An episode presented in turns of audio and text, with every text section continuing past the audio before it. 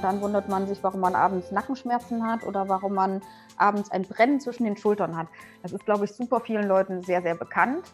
Der Zusammenhang, dass das aber nicht nur durch das Sitzen kommt und nicht nur durch die Muskulatur wird müde, weil ich so lange sitze, sondern dass das davon kommt, dass einfach die Augen die Bewegung vorgeben und wir das halt eigentlich gewohnt sind, dass die Augen sich den ganzen Tag in alle Himmelsrichtungen quasi bewegen, nach oben, nach unten, nach rechts, nach links und in den Diagonalen.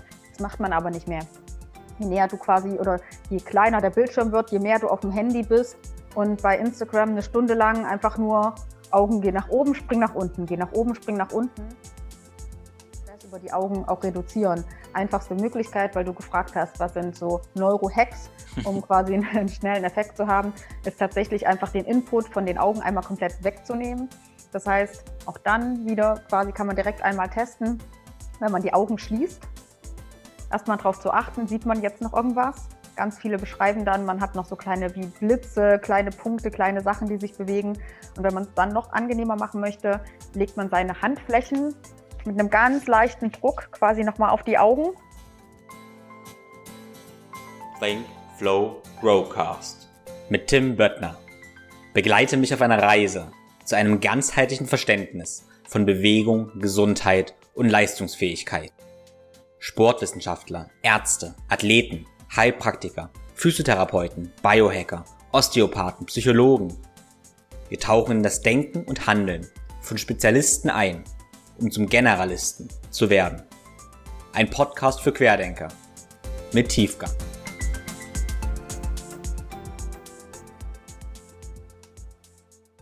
Ja, hallo und herzlich willkommen zu einer neuen Episode des Podcasts. Ich freue mich sehr, dass ich Luise Walter zu Gast haben darf. Und ja, heute geht es auch ums Gehirn, weil äh, Luise ist Personal Trainerin aus Berlin und hat einen, verfolgt einen neurozentrierten Ansatz. Ne? Das heißt, das Gehirn steht im Mittelpunkt. Und was es genau bedeutet, werden im Podcast ein bisschen erkunden. Und sie spezialisiert auch auf Schmerzen, hat eine ähm, eigene Schmerzgeschichte, was Rückenschmerzen angeht.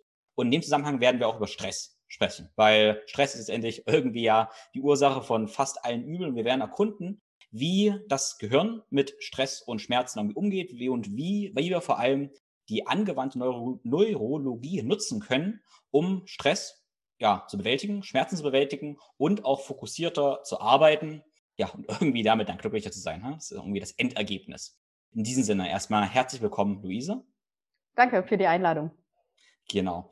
Ähm, ja, du, also ich, ich mag das so, wenn ich jemanden sehe, der begeistert ist von dem, was er erzählt. Und im Vorgespräch merkt man schon, okay, du hast da Feuer. Und ähm, was ist es denn, was deine Augen da zum Leuchten bringt? Wo kriegst du die Energie her? Was, was ist dein Warum? Äh, sehr spannende Frage. Das Warum bei mir tatsächlich einfach meine eigene Krankheitsgeschichte, dass ich ja selber zwei Bandscheiben-OPs und tatsächlich auch Not-OPs hinter mir hatte und mich immer so ein bisschen gefragt habe, okay, ich kann mit Mitte 20 ja nicht dauerhaft Schmerzen haben. Es muss ja irgendwie einen Lösungsansatz dafür geben. Ich habe extrem viel probiert. Ich habe Physiotherapie, Heilpraktiker, ganz viele Trainingsansätze, ähm, von Dehnung über Kraftaufbau quasi alles Mögliche probiert und nichts hat so richtig geholfen, bis ich dann irgendwann quasi verstanden und gelernt habe, dass Schmerz und Bewegung im Gehirn entsteht. Und das war für mich so ein Aha-Moment, wo ich so dachte, ah ja, geil, jetzt ergibt das alles Sinn. All diese unterschiedlichen Ansätze, die man vorher in Training, Therapie quasi erlebt hat, ähm, kann man jetzt smart miteinander verbinden und habe halt am eigenen Körper einfach erlebt, cool, so fühlt sich Schmerzfreiheit an und so fühlt sich vor allem an, wenn man sich wieder bewegen kann. Mhm. Ja, spannend. Äh, was hast du am Rücken genau gehabt? Wie schwer war das? Ähm, ich hatte 2000, oh Gott, 16 quasi den ersten Bandscheibenvorfall, der dann quasi in einer Not-OP operiert werden musste, weil einfach die ganze linke Körperhälfte nicht mehr funktioniert hat und ich keine Reflexe mehr hatte und hatte dann darauf aufbauend quasi einen Massenvorfall 2000, weiß ich gar nicht mehr, 19 glaube ich, ähm, wo dann quasi beide Beine komplett weg waren und kein Gefühl mehr und keine Beweglichkeit mehr und dann gesagt wurde, okay, ähm, wir müssen jetzt hier nicht über konservative ähm, Therapieansätze ähm, diskutieren, sondern das ist einfach ähm, so heftig, das muss innerhalb von zwei Stunden notoperiert werden und habe mich dann halt quasi ne, wieder neu laufen lernen, wieder ein Bewegungsgefühl zu bekommen, wieder seinem Körper zu vertrauen, sich hinzusetzen, sich hinzustellen, all diese unterschiedlichen Sachen quasi machen zu können.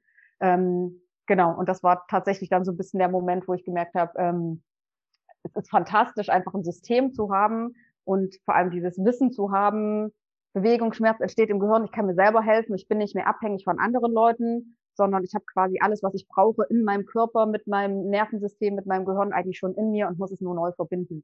Hm. Ja, spannend. Wie lange hat es dann gedauert, wo du richtig Fortschritte gespürt hast und, und was hast du vor allem gemacht? Ähm, nach der ersten OP kannte ich das alles noch nicht so, deswegen fokussiere ich mich mal ähm, quasi auf die zweite. Ähm, ich habe tatsächlich direkt schon ähm, nach der OP im Aufwachraum damit angefangen, ähm, mit unterschiedlichen Atemtechniken, weil ich hoffe, nicht jeder kann das nachvollziehen, nach einer ähm, Vollnarkose im Aufwachraum aufzuwachen und noch mit Schläuchen im Mund und allem drum und dran und so diese Panik, kann ich meine Beine wieder bewegen, spüre ich meine Füße wieder? Und da wirklich über bewusste Atmung, über dieses Reinfühlen, Reinhören, was kann, also wie kann ich quasi mein eigenes Stresslevel so ein bisschen nach unten reduzieren und bewusst über Atmung, bewusst über Wahrnehmen quasi sagen, okay, es ist nicht schlimm, alles ist gut, ich liege hier in einem Krankenhaus, Spezialisten sind um mich herum und habe dann tatsächlich auch ab dem ersten Post-OP-Tag schon angefangen mit ganz viel Sensorik, also mit ganz vielen unterschiedlichen Reizen an den Beinen, die ich ja beide nicht mehr gespürt hatte, zu sagen, ähm, welche Sachen spüre ich, ähm, welche Sachen spüre ich nicht, merke ich Vibration, merke ich Druck, merke ich Wärme, merke ich Kälte. Also viele Sachen, die man auch einfach post-OP schon machen darf. Ähm, ich glaube, ich habe die ärztlichen Kollegen im Krankenhaus manchmal in den Wahnsinn getrieben, weil die auch so gesagt haben, was machen Sie denn da? Das haben wir alles noch nie gehört. Und ich so gesagt habe, ja, aber es ergibt ja Sinn und habe dann ähm, ja im Krankenhaus quasi schon angefangen, Stück für Stück mich ähm, sensorisch zu rehabilitieren und dann tatsächlich auch ähm, bei der zweiten OP gar keine Reha mehr gehabt sondern habe dann selber zu Hause ähm, mich quasi wieder aufgebaut, wieder laufen gelernt, wieder gesagt, okay, wie ist meine Ansteuerung in den Beinen? Wie ist für mich eigentlich eine Aufrichtung? Wie fühlt sich das an, wenn ich den Kopf nach rechts oder links drehe? Und quasi einen sehr ganzheitlichen Ansatz mit ähm, Augengleichgewicht und ähm, Atmung und Bewegung quasi integriert. Ja, spannend. Du hast ja schon den ähm, Begriff ganzheitlichen Ansatz genannt und da versteht jeder was Unterschiedliches drunter. Und du hast ja sicherlich dein eigenes Bild, äh, was für dich ein ganzheitlicher Ansatz ist. Also jetzt, ja, wenn wir sagen, eben dich als Patienten ähm, ja, oder auch einen deiner Kunden, ist völlig egal. Ähm, wie begreifst du jetzt deinen ganzheitlichen Ansatz? Was, was integriert der alles? Also aufs Training bezogen, tatsächlich gehe ich immer erstmal von den drei Grundebenen aus, also quasi visuelles System, was kann ich sehen und wie gut kann ich etwas sehen? Dann Gleichgewichtsorgan und Gleichgewichtssystem, quasi wie ist die Balance, wie verändert sich das? Und dann natürlich die Bewegung, also was machen Muskeln, Bänder, Sehnen, Gelenke, was mir tatsächlich ganz wichtig zusätzlich aber immer noch mal ist, ist die ähm, Atmung. Weil einfach, ne, immer dieser Klassiker, du kannst ähm, ohne Essen wochenlang leben, du kannst ähm, tagelang ohne Trinken auskommen, aber ohne Atmung schaffen die meisten von uns nur ein paar Minuten. Ähm, das heißt, Atmung ist bei mir ein totaler Fokus, sowohl für mich selber als auch für alle Kundinnen und Patientinnen. Ähm, und dann tatsächlich einfach die Integration. Also das Ganzheitliche ist für mich nicht nur Augentraining, nicht nur Gleichgewichtstraining, nicht nur Bewegung, sondern ich glaube, wenn man realistisch ist und sich vor allem den Alltag von uns allen anguckt, hast du halt die Kombination aus all diesen unterschiedlichen Reizen und das halt tatsächlich dann auch ins ähm, Training zu inkludieren und zu schauen, ein Fußballer muss anders trainiert werden als jemand, der den ganzen Tag im Homeoffice ist und vielleicht noch zwei Kinder im Homeschooling parallel hat, weil die einfach unterschiedliche Anforderungen haben. Hm. Ja, total spannend. Genau, vor allem, ähm, sagen wir mal, der Punkt, wenn ich jetzt in die Natur zurückgehen würde und wie ich mich natürlich bewege, oder ich gucke Kinder an, die haben ja keine Ahnung, von ihrem visuellen System oder von ihrem Gleichgewichtssystem. Ja? Die machen das einfach, die rollen einfach, machen einfach ein Rad und haben alles integriert, ohne zu wissen, was Integration ähm, bedeutet. Genau. genau, und das finde ich eine ganz schöne Aussage, was du gerade gesagt hast, weil ich glaube, dieses ganzheitliche ist vor allem dieses das Gegenüber wieder in den Mittelpunkt stellen und halt einfach Bewegung, Sport, Training, wie auch immer man das nennen möchte, halt auch einfach erstens erlebbar zu machen und vor allem, dass es Spaß macht. Weil ich glaube, da sind wir gibt ein paar tolle Kollegen, die das in Deutschland sehr, sehr ähm, smart machen. Ähm, ich erwische mich selber immer dabei, dass ich da noch sehr verkopft quasi bin, aber dass einfach Bewegung Spaß macht. Man soll nicht drüber nachdenken, okay, und jetzt muss ich bewusst irgendwie, weil ich Rückenschmerzen habe, meinen Rücken trainieren, sondern ich möchte mich bewegen können, ich möchte tanzen können, ob man dann den Sport oder die Bewegung als Training oder als Tanzen oder beim Fußball ähm, oder auf dem Spielplatz mit ähm, Kind, Kindern, Nichte, wie auch immer irgendwie betrachtet. Darum geht's ja eigentlich, dass man sich einfach im eigenen Körper wohlfühlen soll und alle Möglichkeiten haben kann, ohne irgendeine Einschränkung zu erleben. Ja, das ist ein total, total schöner Punkt, der Spaß- und Freude-Punkt. Und den können wir ja auch in die Neurologie eigentlich wieder übertragen. Ne? Also, ähm, weil das wirkt immer erst so ein bisschen, bisschen komisch, unwissenschaftlich, aber ist es ja nicht. Ja? Also, wie würdest du sagen, was hat Freude an Bewegung? Äh, wie, was hat das mit, mit dem Gehirn zu tun, mit Schmerzen? Warum ist das so wichtig? Genau, also wenn man sich Bewegung und Schmerzen anguckt, Schmerz, man hat ja jahrelang und teilweise erzählen das ja ähm, ex, sogenannte Experten immer noch, dass man quasi Schmerzbahn hat oder ein Schmerzzentrum. Das ist ja mittlerweile wissenschaftlich widerlegt, sondern gerade wenn man sich wirklich Schmerz und auch Stress anguckt, ist es ja ein Zusammenspiel aus zwölf unterschiedlichen Hirnarealen. Das heißt, da spielen Emotionen eine Riesenrolle, da spielen aber auch Erinnerungen eine Rolle, da spielt das Erlebte, da spielen aber auch ähm, Themen wie Gerüche, wie ist die Musik, was habe ich in dem Moment gehört. Also das ist ja multimodal, also sehr, sehr komplex. Da spielen ganz viele unterschiedliche ähm, Baustellen quasi eine Rolle. Und Emotionen sind natürlich irgendwie so das Menschlichste, das Innerlichste. Und darüber eine Bewegung wieder mit Freude zu verbinden und halt nicht zu sagen, es muss immer alles erfolgsorientiert sein, sondern wirklich zu sagen, hey, du hast einfach Spaß, du lenkst dich so sehr davon ab, was du eigentlich gerade machst, dass du einen ganz, ganz anderen Zugang ähm, zu Bewegung wieder hast. Ähm, das ist lustig, weil ich hatte ähm, gestern einen Patienten oder Kundin, die hat seit, was hatte sie gesagt? Ich glaube, seit 30 Jahren jeden Tag Rückenschmerzen. Und das Erste, was sie mir gesagt hat, ja, sie kann sich nicht beugen. Also so dieser Klassiker, sie kann mit ausgestreckten Knien sich nicht nach vorne beugen. Wo merkt sie das? Beispielsweise, wenn sie Spülmaschine ausräumen will oder wenn sie irgendwas verloren hat, Einkaufszettel und den aufheben will, das kann sie nicht ah ja, okay, ist sehr spannend. Gucken wir uns mal an, was man innerhalb quasi von einer Session da so ein bisschen rausholen kann. Und sobald es in das Spielerische ging und man ihr einfach nur einen Ball gegeben hat und gesagt hat, so, und berühre mit dem Ball mal unterschiedliche Gegenstände in dem Raum, den Fußboden, die Liege, die Wand, das Fenster. Auf einmal hat sie den Ball in der Hand gehabt und konnte den Fußboden berühren und die Liege und das Fenster und unterschiedlichste Dinge. Und dann habe ich danach nur gefragt, und wie hat sich das jetzt angefühlt? Und da meinte sie so, ach gut, hat Spaß gemacht. Und dann habe ich so gesagt, okay, in dem Moment, als du mit dem Ball den Fußboden berührt hast, hast du dich ja nach vorne gebeugt. Da hast du ja die Bewegung gemacht. Und es hat dir nicht wehgetan. Also ich finde, das ist immer so dieses schöne Beispiel zu sagen, Schmerz ist halt eine Entscheidung vom Gehirn und steht nicht für einen Gewebeschaden, sondern die Bewegung, die sie sonst quasi immer sagt, die kann sie nicht machen, geht auf einmal, sobald es einfach eine andere Aufgabe ist, sobald es mit Spaß, mit Spiel, mit Freude verbunden ist. Ähm, und da kann man ja tatsächlich dann auch einfach im Gehirn die Verbindungen dieser zwölf Areale neu miteinander verknüpfen und neu kombinieren und dadurch einfach diese Schmerzbewältigung tatsächlich ja dann auch erlebbar machen. Hm. Ja, total schön. Das ist natürlich ein komplexes Gebilde. Also ich überlege mir jetzt, wie so eine Anamnese aussieht und du hast ja schon ein paar Faktoren aufgezählt. Klar, du hast erstmal visuelles System, propriozeptives System, Sensorik, aber auch Gerüche, also olfaktorisches System, oder gar nicht, mhm. oder genau. Ja. Und dann hast du aber auch Emotionen, ähm, vergangene Erlebnisse, ähm, wie bringst du das alles in eine Anamnese? Also wenn jetzt ein Patient zu dir reinkommt, wie erfasst du seinen, seinen Zustand mit diesen ganzen Faktoren? Ähm, ja, spannende Frage. Ich glaube, da muss, hat jeder so ein bisschen ein eigenes System. Bei mir sind deswegen die Ersttermine tatsächlich auch immer 60, 90, zum Teil 120 Minuten, weil mir das Wichtigste am Anfang ist, die Klappe zu halten und den Kunden, Kundinnen erstmal reden zu lassen und zu sagen, also meine zwei Einstiegsfragen sind tatsächlich immer, was schränkt dich am meisten ein? Körperlich gesehen und was nervt dich am meisten? Weil die Einschränkung ist oft nicht das, was sie am meisten nervt. Hm. Und auch wenn ich das auf meine eigene quasi Krankheitsgeschichte übertrage, kriegt man dadurch einen perfekten Einstieg zu sehen, okay, wo haben sie Einschränkungen und wo sind die aber vor allem im Alltag relevant? Weil immer dieser Klassiker, ja, ich komme zum Training, weil ich möchte irgendwie eine bessere Körperhaltung. Mit Verlaub Bullshit. Keiner will eine bessere Körperhaltung. Das ist ein schöner Side-Effekt, aber die Leute wollen ihre Kinder schmerzfrei wieder hochheben können die wollen im Alltag wieder spazieren gehen können, die wollen ihre Tasche ohne irgendwie Bedenken vom Fußboden hochheben können. Die wollen ihren Alltag einfach frei leben können und die wollen auch so die Klassiker, die wollen vielleicht ähm, beim Sex keine Schmerzen haben müssen und Angst haben müssen, oh Gott, wenn ich jetzt irgendwie eine falsche Bewegung mache, dann tut es weh.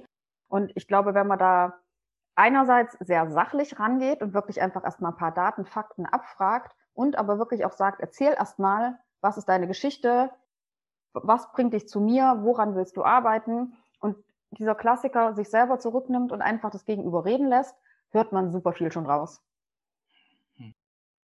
Ja, das ist also die Fragen, die beiden, die sind wirklich sehr, sehr, sehr wertvoll, wo du ja eigentlich nochmal dieses Warum dahinter gehst, wie die Beziehung zum Schmerz ist. Ähm, weil ich denke, du kennst es ja auch, dass wir Patienten haben, die ähm, sich oder Klienten, die sich mit dem Schmerz identifizieren und ähm, sich so stark identifizieren, dass der Schmerz einen große, großen Zweck erfüllt, ne? dass sie damit ähm, Mitgefühl von anderen kriegen, eine Bedürftigkeit sind, die ihnen irgendwie gut tut. Und solange der Schmerz halt irgendeinen Sinn in ihrem Leben erfüllt, sind sie auf einer unbewussten Ebene auch gar nicht bereit, sich davon irgendwie loszulassen. Und dann die zweite Frage eigentlich zieht ja genau darauf ab, ähm, mehr oder weniger. Ne? Also was bringt dir der Schmerz oder, oder was, ist, was ist die Urursache? Oder nee, das, ja, du weißt, was ich meine, denke ich, ja. Genau, und das ist ja, genau, und das finde ich tatsächlich das Spannende, weil, also klar, Schmerz ist privat, persönlich, individuell. Jeder nimmt Schmerz total anders wahr. Wenn ich sage, ich habe Rückenschmerzen, ist das vielleicht auf einem anderen Level als jemand, der noch nie irgendwie Rückenschmerzen gehabt hatte. Und aber sich halt wirklich mit so ein bisschen die Alltagssituation anzuschauen und dann halt rauszuhören, okay, aber wo nervt dich das? Warum nervt dich das, wenn du im Alltag dich nicht frei bewegen kannst? Weil ich glaube, darüber kriegt man ganz viele Sachen mit. Das ist das eine. Und dann natürlich, weil du gefragt hattest, Anamnese sind bei mir einfach ganz, ganz viele Tests. Ich lasse die Leute teilweise fünf Minuten einfach nur von einem Ende des Raums zum anderen laufen, die nebenbei erzählen. Ich lasse, ich versuche zumindest mal die Leute ausreden zu lassen. Und auch bei einer klassischen Ganganalyse sieht man schon so viel, wenn ich mir angucke, wie atmen die Leute. Ich arbeite ja extrem viel online, das heißt, die laufen dann einfach quasi, ne, ich sehe nur die Kameraeinstellung. Ähm, aber auch da siehst du so viel schon über die Atmung, über die Körperhaltung. Wie laufen die? Wie setzen die auf? Wie hört sich das an? Ähm, haben die einen harten Fersenlauf beispielsweise? Haben die einen Armschwung? Bewegen sich die Schultern? Bewegt sich das Becken, die Iliosakralgelenke? Augen testen. All das geht ja online wie offline quasi fantastisch. Und das Schöne ist, dass man über dieses ganzheitliche Testen oder über dieses sehr vielfältige Testen kommen die Leute ganz oft nochmal ähm, auf so Alltagssituationen, die man in einem normalen Fragebogen meiner Meinung nach gar nicht abbilden kann. Hm. Also nur um da mal vielleicht ein Beispiel zu nennen, weil ich das manchmal ein bisschen schwierig nachvollziehbar finde, hat heute Morgen ähm, ähm, einen Kunden, der so meinte, ja, nee, eigentlich hat er keine Probleme, er hat halt nur Rückenschmerzen seit Jahren, aber ansonsten ist alles super. Irgendwann stellte sich heraus, als wir Gleichgewichtsorgan getestet haben, ja, nee, stimmt, beim Fahrradfahren, Linkskurven gehen gut, Rechtskurven kann er nicht machen, da muss er immer eine große Kurve fahren, weil er quasi die Rotation nach rechts nicht bekommt, also vom Nacken her und von der ähm, Körperhaltung gar nicht koordiniert bekommt, wo ich so dachte, ah ja, okay, das ist für ihn schon so normal gewesen, für mich aber eine super relevante Information, der hätte er jetzt sicherlich in einem Fragebogen nicht angeklickt. Hm. Ja, ja, spannend. Du hast gesagt, du machst jetzt viel, viel online. Das ist nochmal ganz interessant. Wie, wie sind dann deine Erfahrungen da zwischen, zwischen Offline und Online? Wie gut funktioniert so eine Anamnese und auch ein Training online? Ich bin Riesenfan von Online-Training. Also ich habe ähm, im ersten Lockdown, jetzt mittlerweile ja schon fast vor einem Jahr, musste ich ja komplett in Berlin quasi auf ähm, Online-Training umswitchen. Ich habe quasi immer so ein bisschen dieses zweiseitige, ich arbeite ja auch in der Praxis, da darf ich noch on, äh, offline arbeiten, aber selbst da waren ganz, ganz viele Patientinnen super dankbar, dass man Online-Termine angeboten hat. Ich finde, es ist ein total interessantes Spannungsfeld, wenn man online arbeitet, weil du einerseits diese Intimität hast. Du guckst den Leuten ins Schlafzimmer, ins Wohnzimmer, ins, in die Küche, wo auch immer die gerade sitzen. Ähm, also bist sehr, sehr intim mit denen, hast gleichzeitig aber diesen technischen Abstand. Und ich habe die Erfahrung gemacht, dass Leute dadurch viel bereiter sind, quasi auch emotionale Themen anzusprechen, sich darauf einzulassen und ähm, so dieses, ja, ich finde einfach dieses Spannungsfeld so spannend, wirklich zu sagen, du bist bei den Leuten zu Hause, hast aber noch einen gewissen Abstand und für mich ist es fantastisch, weil ich viel, viel detaillierter kommunizieren kann und muss. Also ich glaube, das Coaching und das Training verändert sich. Ich glaube, jeder, der das umstellen durfte von Kolleginnen und Kollegen, ähm, hat das selber auch erleben dürfen. Man muss viel genauer beschreiben, man muss viel, viel klarere Ansagen machen. Und was ich aber am spannendsten finde, die Kundinnen merken, dass sie alles selber machen können. Ich hatte gestern Abend ähm, den ähm, Abschlussgag dann quasi mit einer ähm, Kundin, dass ich gesagt habe, ich habe nichts gemacht. Ich saß nur auf meinem Sofa und habe dir ein paar Zusammenhänge erklärt und habe dir ein paar Hinweise gegeben. Aber du bist es nach einer Stunde, hast du deutlich weniger Schmerzen, bist viel, viel beweglicher, fühlst dich sicherer und stabiler. Das ist ein Zustand, den du selber immer wieder quasi selber erschaffen kannst und reproduzieren kannst, weil ich habe dich nicht angefasst, ich habe kein Gewebe verschoben, ich habe keine Gelenke mobilisiert, ich habe in Anführungsstrichen nur mein Wissen weitergegeben und vermittelt, aber du kannst es selber machen. Und das finde ich eigentlich das Spannendste, da wirklich sagen zu können, ihr könnt das zu Hause in euren Wohnzimmern, in euren Küchen, im Flur, wo auch immer. Man, ich habe schon die absurdesten Sachen ähm, tatsächlich gehabt in den letzten zwölf Monaten. Auf dem Balkon, weil die Kinder drinnen irgendwie Homeschooling haben. Ähm, man kann das selber einfach machen und darf, kann und muss selber aktiv werden. Ja, total spannend. Das ist echt ein genialer Aspekt, weil eigentlich, wenn es um sag mal, Schmerzen geht, ähm, dann wollen wir ja die Leute in ihrem normalen Umfeld, wenn sie Schmerzen haben, erleben und nicht in einem Setting, ähm, ja, wo sie sich erstmal vielleicht nicht ganz so sicher fühlen. Also nichts gegen dein Studio, aber sie sind irgendwo in einem anderen Kontext und fühlen sich sicherlich nicht so sicher wie zu Hause. Und ziemlich sicher verhalten sie sich irgendwie anders. Klar, und in normalen Umgebung ähm, verhalten sie sich, weil sie sicher sind, so wie sie sich normal verhalten. Und was du sagst, das fand ich genial jetzt, dass das Verhalten ja gleich an die, an die normalen Alltag, an das Zuhause auch verankert wird. Also wir setzen diesen, diesen Anker eigentlich. Und es ist dann gar nicht mehr so diese Dissonanz zwischen, ich gehe zum Training oder zu Luise in die Praxis und dann mache ich zu Hause und da ist ja wieder alles anders, sondern ich habe diesen Anker schon zu Hause und kann so schnell ja viel schneller meine, meine Gewohnheit irgendwie umstellen. Das ist genial, ja. Ja, und wirklich dieses Erlebnis, du hattest schmerzfreie Bewegungen, du hattest schmerzfreie Momente, wieder ne, zu verankern und zu sagen, du hast das aber selber gemacht. Du brauchst niemanden. Du kannst aber vor allem auch die Verantwortung an jemand anderen abgeben. Das ist ja immer so eine Grundsatzdiskussion. Ich bin keine Therapeutin, sondern ich bin Trainerin. Zu mir kommt man nicht, um therapiert zu werden, sondern zu mir kommt man, weil man selber etwas machen muss. Und ich glaube, dass das aber was ist, was man viel, viel mehr pushen darf, vielleicht auch viel, viel mehr pushen muss, zu sagen, man hat eine Selbstverantwortung als Kundin und Patientin und man kommuniziert das aber halt auch klar und redet nicht immer über Patientinnen und über Kundinnen, sondern redet halt mit denen, kommuniziert mit denen, weil das habe ich ganz oft auch selber einfach als ähm, Patientin gemerkt, dass ich dachte, dann hat der Arzt so beschlossen, was gemacht wird, dann hat der Therapeut beschlossen, was gemacht wird. Und ich dachte mir immer, wo werde ich denn auf diesem Weg eigentlich abgeholt? Wo erklärt man mir so diese Zusammenhänge? Und ja, jetzt mag man immer denken, neurozentriertes Training und das ist gehirnbasiert und das klingt alles super komplex und das ist alles, ne, man muss ein halbes Neuroanatomiestudium hinter sich haben. Kann man, ist fantastisch, da kann man tiefer eintauchen, muss man aber nicht, sondern da die Alltagsrelevanz zu schaffen und halt zu sagen, hey, du solltest diese Übung machen, weil das bedeutet für dich im Alltag, du kannst beim Kaffee trinken, wenn du den Kaffee riechst, bewusst wahrnehmen, habe ich gerade Schmerzen. Cool, du hast keine Schmerzen, wenn du Kaffee trinkst. Nimm das bewusst wahr und kannst halt diese Anker Stück für Stück immer mehr im Alltag einsetzen und damit das Bewusstsein und damit auch die Schmerzempfindung halt super graduell Stück für Stück verändern. Mhm. Ja, ich mag den Punkt, den du gesagt hast mit, ähm, ja, was, was ein Trainer eigentlich ist oder wie wir das begreifen, wo wir, denke ich, hinwollen und auch hinsteuern, habe ich so das Gefühl ähm, ist halt, dass wir auch von der Terminologie weggehen, dass wir jemanden trainieren. Das suggeriert immer so, dass wir irgendwas für den machen. Also ich habe auch Klienten, ähm, die machen von mir aus Klimmzüge und sagen danach, danke Tim, dass ich heute die Klimmzüge gemacht habe. Und ich sage, hey, ich habe gar nichts gemacht. Also so, du hast alles selber gemacht. Also ich eigentlich, ich trainiere niemanden, sondern ich ermögliche jemanden, dass er sich selber erfährt und selber trainiert. Und das ist ein, ein grundlegender Unterschied, wie jemand auch die, die Welt und seine, seine Schmerzen, seine Leistungsfähigkeit begreift, ne, in die Selbstwirksamkeit zu bringen. Genau. Ähm, jetzt würde ich mal den Bogen spannen, weil wir haben jetzt gerade über die ähm, zu Hause auch so ein bisschen gesprochen, dass die Leute zu Hause sind und nun mal sind jetzt auch im Moment ganz viele im Homeoffice und ähm, da ist ja schon ein bisschen mehr, mehr Stress, sicherlich auch aus dem Grund, weil, was wir gerade angesprochen haben, es äh, weniger Trennung gibt zwischen Arbeit und Zuhause und dadurch ist plötzlich Arbeit auch verankert mit Wohnen und ich habe nicht mehr diese Trennung, kann schlechter abschalten. Auf jeden Fall dann diese Kaskaden los, mehr Stress, dadurch entstehen irgendwie auch Schmerzen. Ähm, wie auch immer. Jedenfalls ähm, kennst du ja sicherlich auch viele Leute, die dann ja Rückenschmerzen kriegen durch Arbeit am Rechner, im Homeoffice oder auch woanders. Ne? Ähm, mich interessiert jetzt, wodurch entsteht denn so eine Ermüdung und Stress allgemein, was wir wahrnehmen im Gehirn? Was sind so die Faktoren, die damit reinspielen, warum wir ermüden?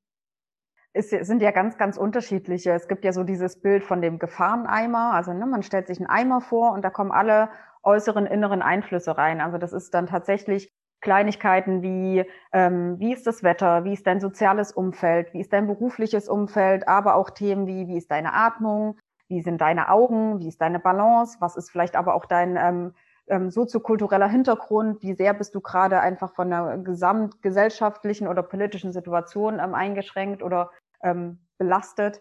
Ähm, und dann aber auch Themen, wie ist deine Atmung, wie ist wie deine Verdauung, wie ist dein Schlaf. Also es sind ganz viele unterschiedliche Baustellen quasi oder ganz viele unterschiedliche Bausteine, die da eine Rolle spielen. Und ich sage meinen Kundinnen immer, jeder von diesen einzelnen Bausteinen ist quasi auch ein Lösungsansatz. Also beispielsweise die Leute sitzen oder viele sind jetzt ähm, zu Hause, sind im Homeoffice, sitzen auf einmal viel, viel mehr weil sie nicht mehr den ähm, Kontakt ähm, haben, von Büro zu Büro zu gehen oder einmal in einen Meetingraum zu gehen und hin und her zu wechseln. Das heißt, du hast natürlich, wenn man sich jetzt diesen Gefahreneimer anguckt, du hast weniger Bewegung. Wenn man sich den nächsten Baustein anguckt, die Leute sitzen ähm, vermehrt vor ihrem Rechner, haben vielleicht zu Hause nicht die perfekte technische Ausstattung, sondern haben oftmals vielleicht noch einen externen Bildschirm, aber quasi nur noch einen Laptop. Das heißt, Augenbewegungen werden viel, viel kleiner, weil der Bildschirm viel, viel kleiner ist. Dadurch, dass man nur noch auf seinen Bildschirm guckt und halt nicht mehr sich vielleicht noch mit drei, vier Kollegen austauscht, hast du auch nur noch diese Blickfixierung geradeaus nach vorne. Stellt man sich vor, man sitzt in einem Berlin, ne, Startup-Bubble, äh, Creative-Bereich, ähm, sitzt im Großraumbüro, dann guckst du mal, was macht Kollege XYZ am anderen Raum, gehst mal in die Teeküche, hast also auch da schon von der Augenbewegung, von der Kopfbewegung einen ganz anderen Input, einen ganz andere Einflüsse.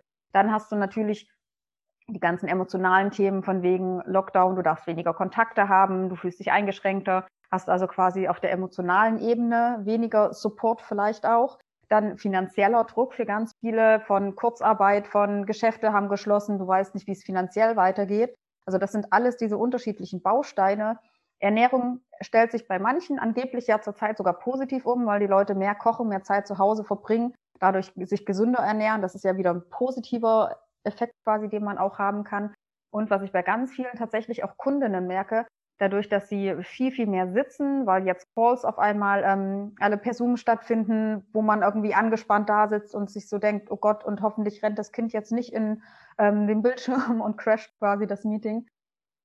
Dadurch hast du natürlich auch einen anderen Einfluss wieder auf die Atmung, weil du einfach mehr sitzt, ähm, Brustkorb, Rippenbogen weniger frei beweglich ist. Du hast nicht mehr den Weg und damit auch die Bewegung zur Arbeit und von der Arbeit zurück. Du hast vielleicht kein Business Lunch mehr, kein ähm, Business Dinner mehr. Also es fallen so ganz viele äh, Konstanten weg, die einerseits mit Austausch mit anderen Leuten zu tun haben, aber auch mit Bewegung. Und das fördert natürlich dann das Stresslevel, weil der Körper einfach weniger weiß, was ist jetzt hier eigentlich vorhersagbar, wie sehen die nächsten Wochen und Tage aus. Und das ist, glaube ich, das, was bei den meisten noch, man sagt ja immer so schön, Corona-Krise ist ein Beschleuniger, dieser gesamtgesellschaftliche, wo gehen wir hin, wann ist der Lockdown vorbei, wann kann ich mein Geschäft wieder aufmachen, wann kann ich wieder zum Restaurant gehen, wann kann ich wieder ähm, Kinderschuhe einkaufen, hatte ich gestern die Diskussion. Also sind ja so ganz viele alltägliche Sachen, die nicht mehr vorhersagbar sind. Und wenn du das auf die Neurostress-Gehirnebene produzierst, das Gehirn möchte Vorhersehbarkeit, also das möchte wissen, was passiert, um eine sichere, gute Reaktion zu machen. Und das hat halt gerade kaum jemand.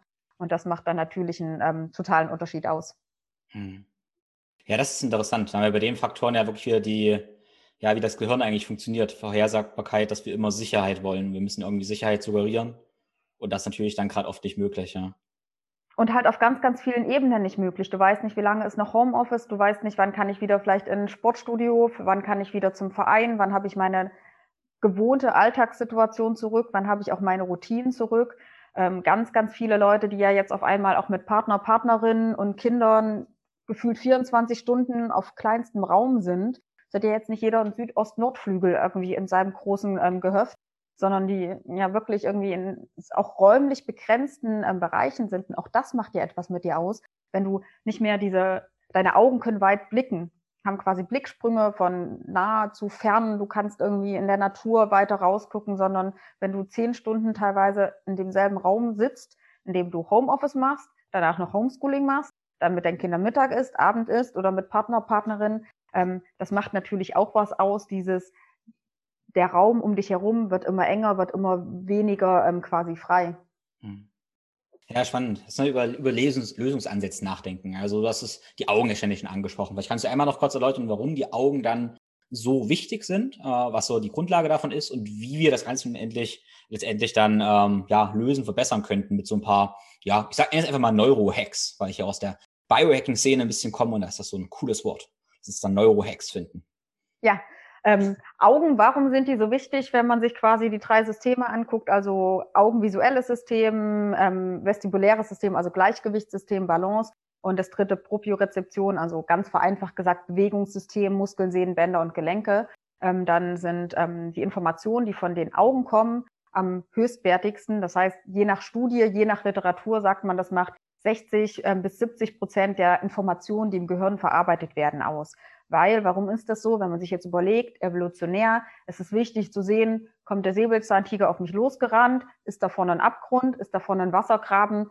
Überlebe ich? Bin ich quasi sicher in meiner Umgebung? Also ich musste einfach, egal ob man in der Höhle gelebt hat oder irgendwann in Sumpfgebieten oder jetzt im 21. Jahrhundert in Berlin, Ich muss sehen und einschätzen können, kommt ein LKW auf mich zu. Ich muss sehen und einschätzen können, ist da eine Treppe, ist da irgendwas. Und deswegen sind Augen tatsächlich super ähm, relevant.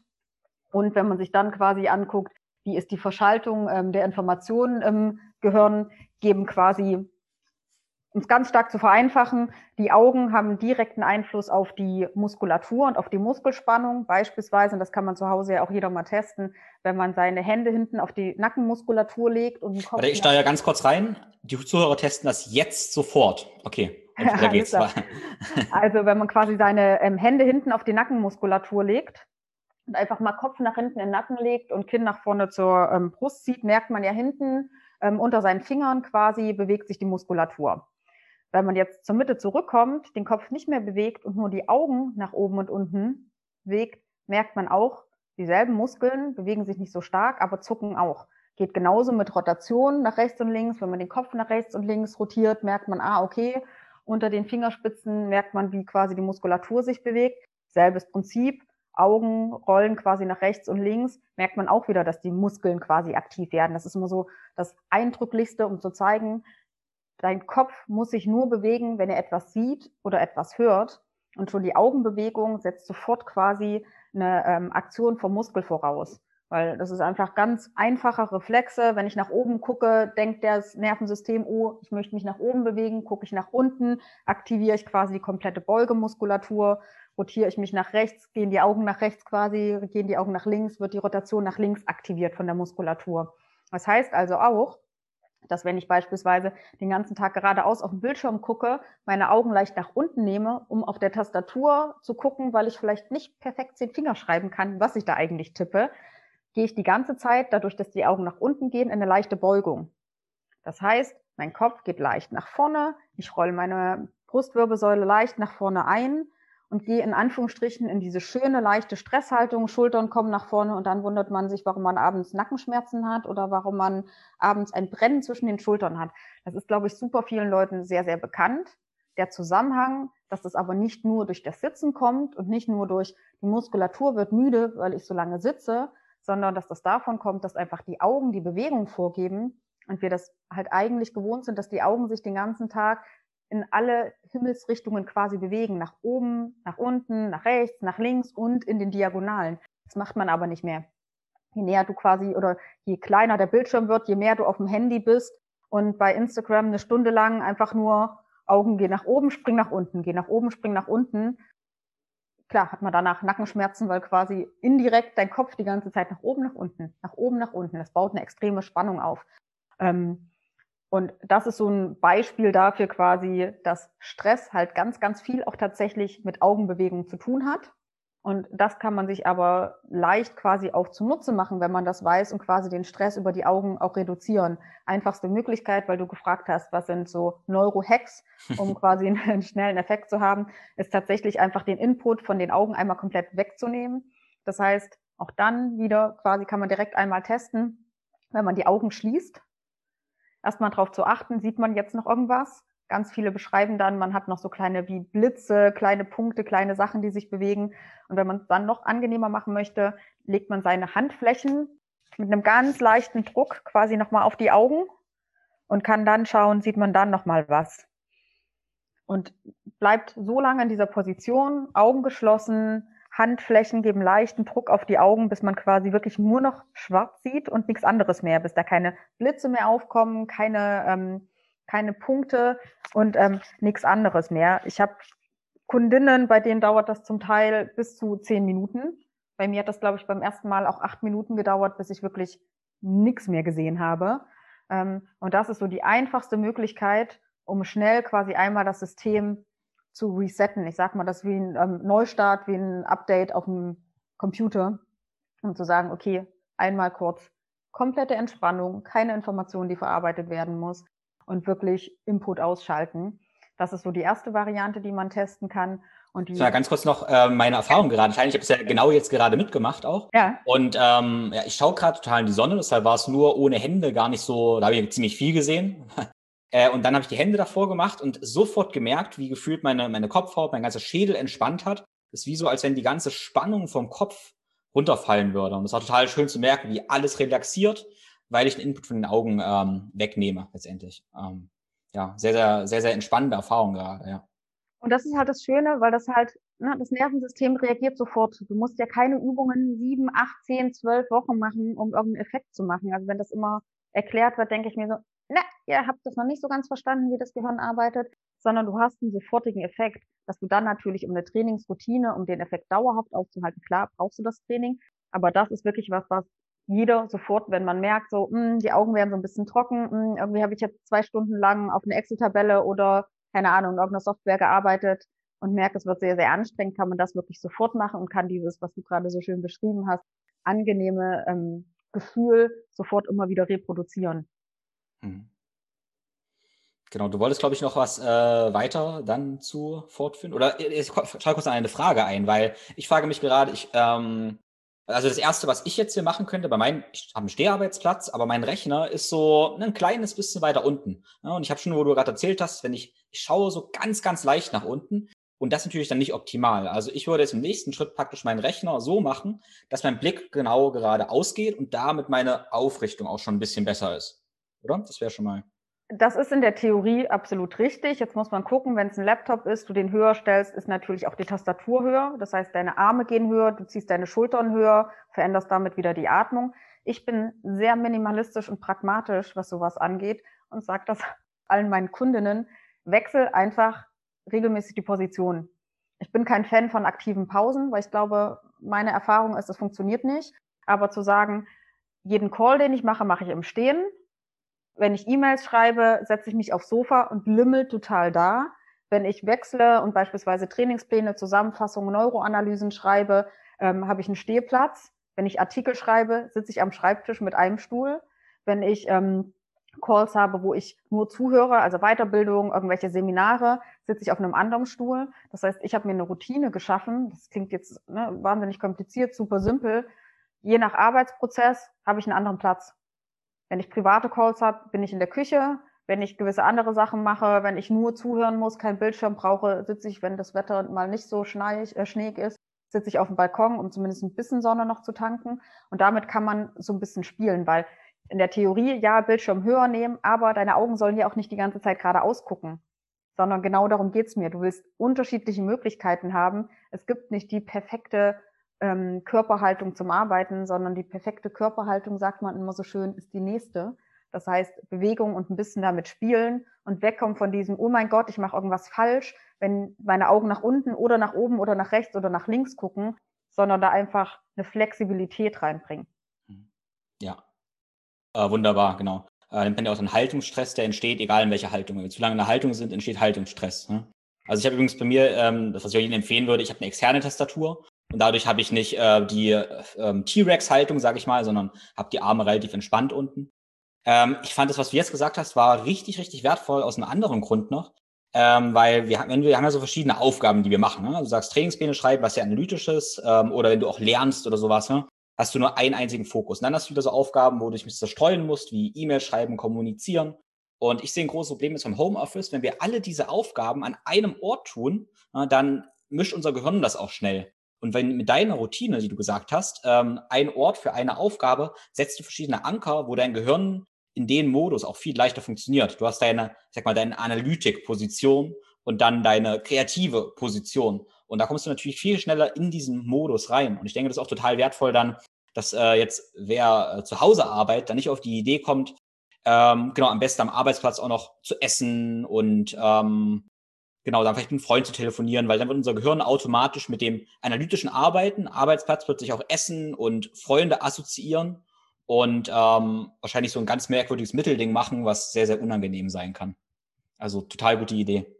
Ja, und die Diskussion habe ich jetzt natürlich, ähm, ja, spätestens seit dem zweiten Lockdown mit ganz, ganz vielen Kundinnen, die dann auch sagen, ja, okay, aber ich wohne in einer zweieinhalb oder drei Zimmerwohnung und mein Partner, Partnerin ähm, macht auch Homeoffice und dann haben wir irgendwie zum Teil noch Homeschooling. wo ich auch sage, auch da minimalistisch, pragmatisch, besorgt euch drei, entweder Weinkisten, Holzkisten, was auch immer zur jeweiligen Einrichtung passt, ähm, weil du damit halt eine ganz große Flexibilität schaffst. Beispielsweise zwei Kisten übereinander sind bei mir mein Arbeitsplatz, wenn ich auf dem Sofa bin, nehme ich die beiden Kisten hochkant, habe ich die quasi als Steharbeitsplatz Ich kann in die Kisten rein die externe Tastatur legen, habe also quasi da auch die Flexibilität, weil das ja dann ganz oft ist, ja, man hat halt ein Wohnzimmer und man möchte jetzt vielleicht da irgendwie nicht noch 25 andere Arbeitsecken haben, sondern da das minimalistisch machen. Die Kisten kann man am Ende des Arbeitstages einfach in die Ecke stellen, eine Pflanze drauf und als Deko nutzen.